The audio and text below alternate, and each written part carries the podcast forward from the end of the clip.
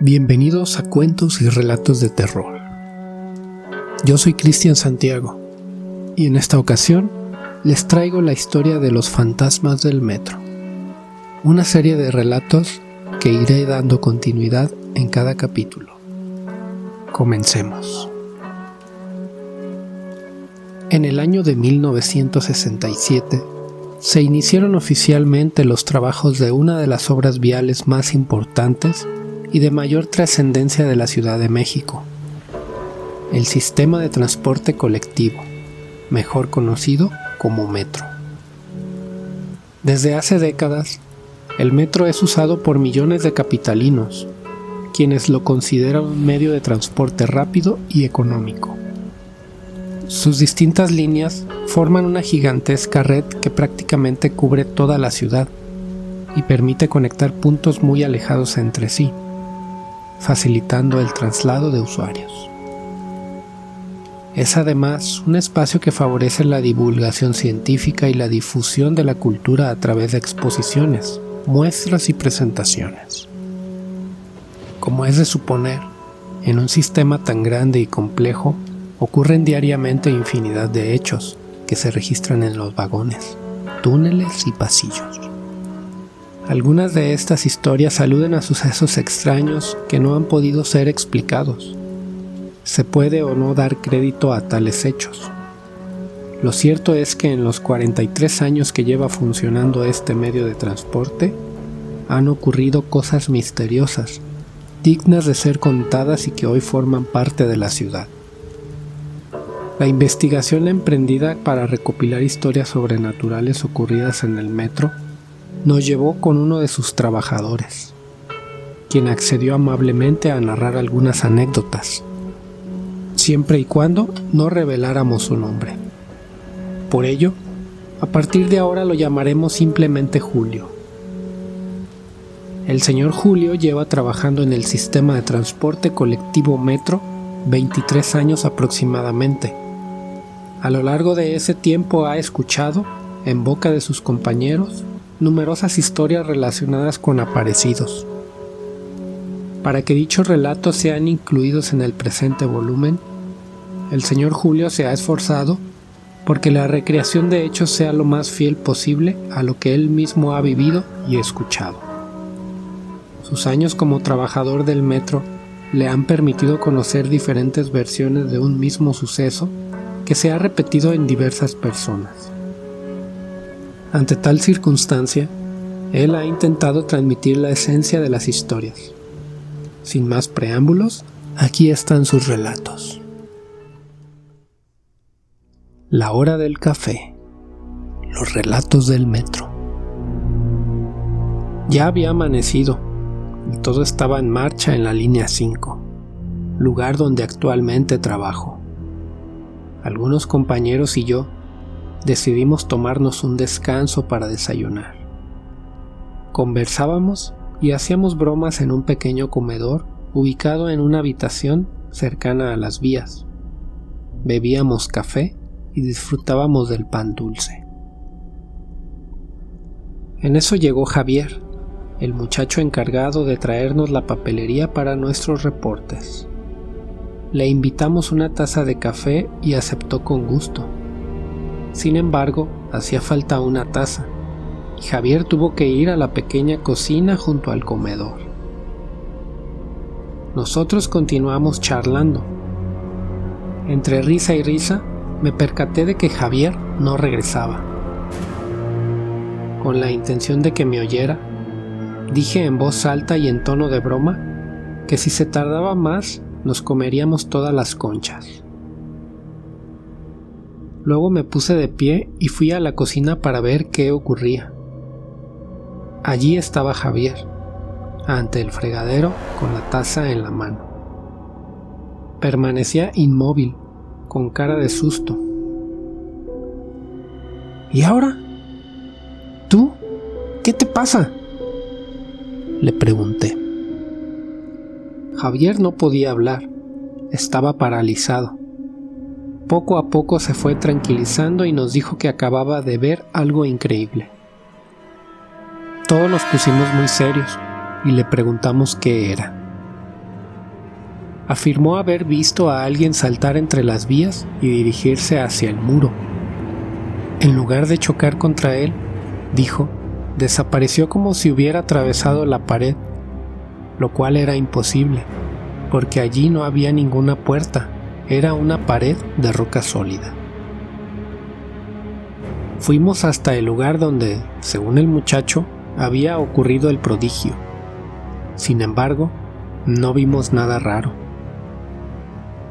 De regreso en el comedor, permanecimos en silencio. Nadie tenía ganas de seguir bromeando. Javier se sentó en un rincón y bebió su café sin mirarnos. De pronto exclamó, No estoy mintiendo. De veras vi a ese sujeto atravesar la pared. Entre todos intentamos calmarlo. No dudábamos de su palabra, pues casi todos habíamos sido testigos de un suceso extraño. O habíamos escuchado alguna anécdota acerca de hechos inexplicables ocurridos en el metro.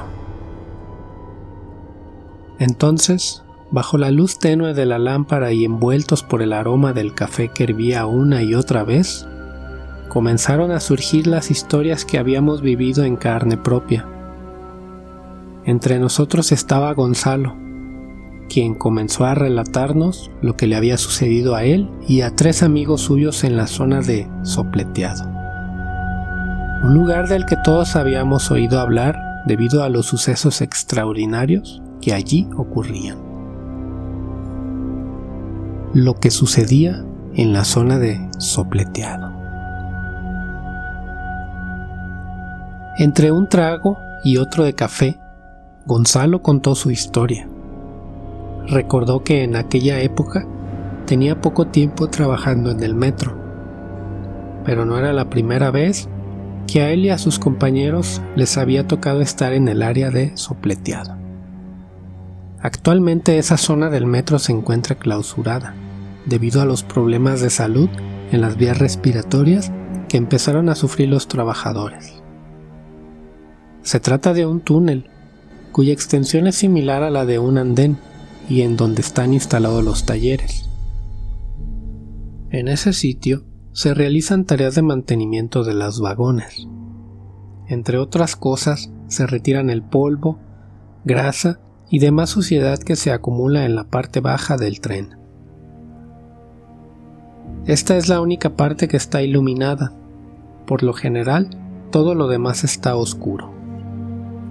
Aquella noche, mientras trabajaban, la máquina suministradora de aire sufrió una avería.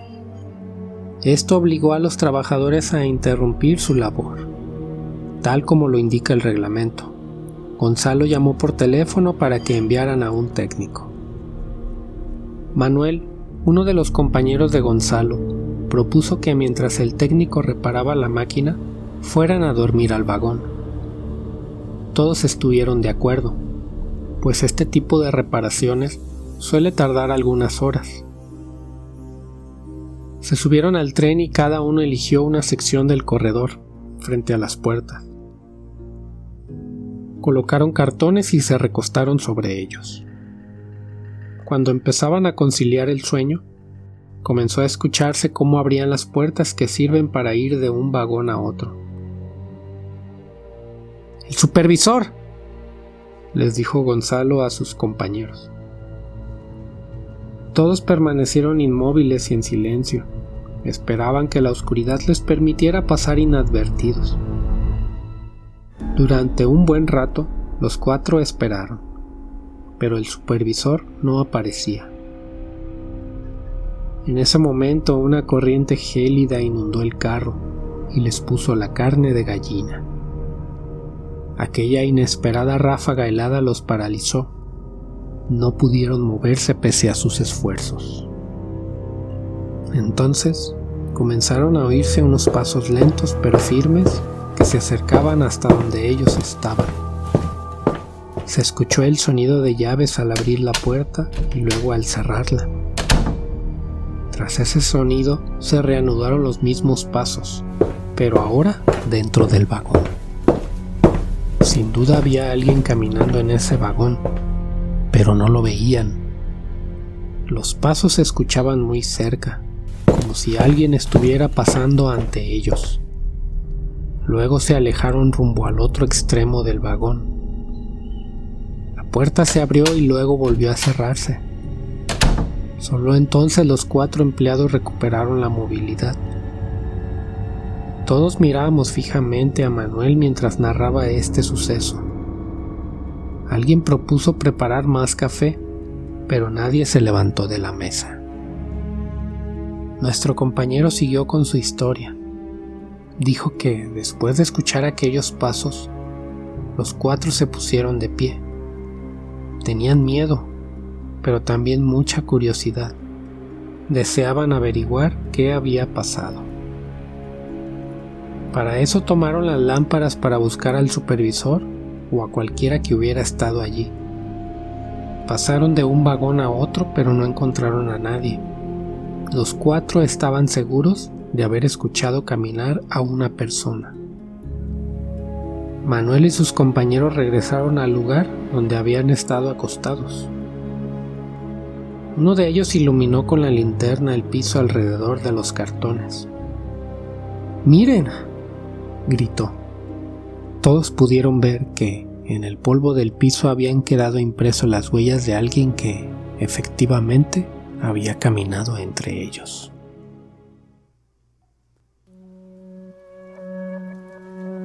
Gracias por escuchar. En el siguiente capítulo continuaremos con las historias del señor Julio. Largos días y gratas noches.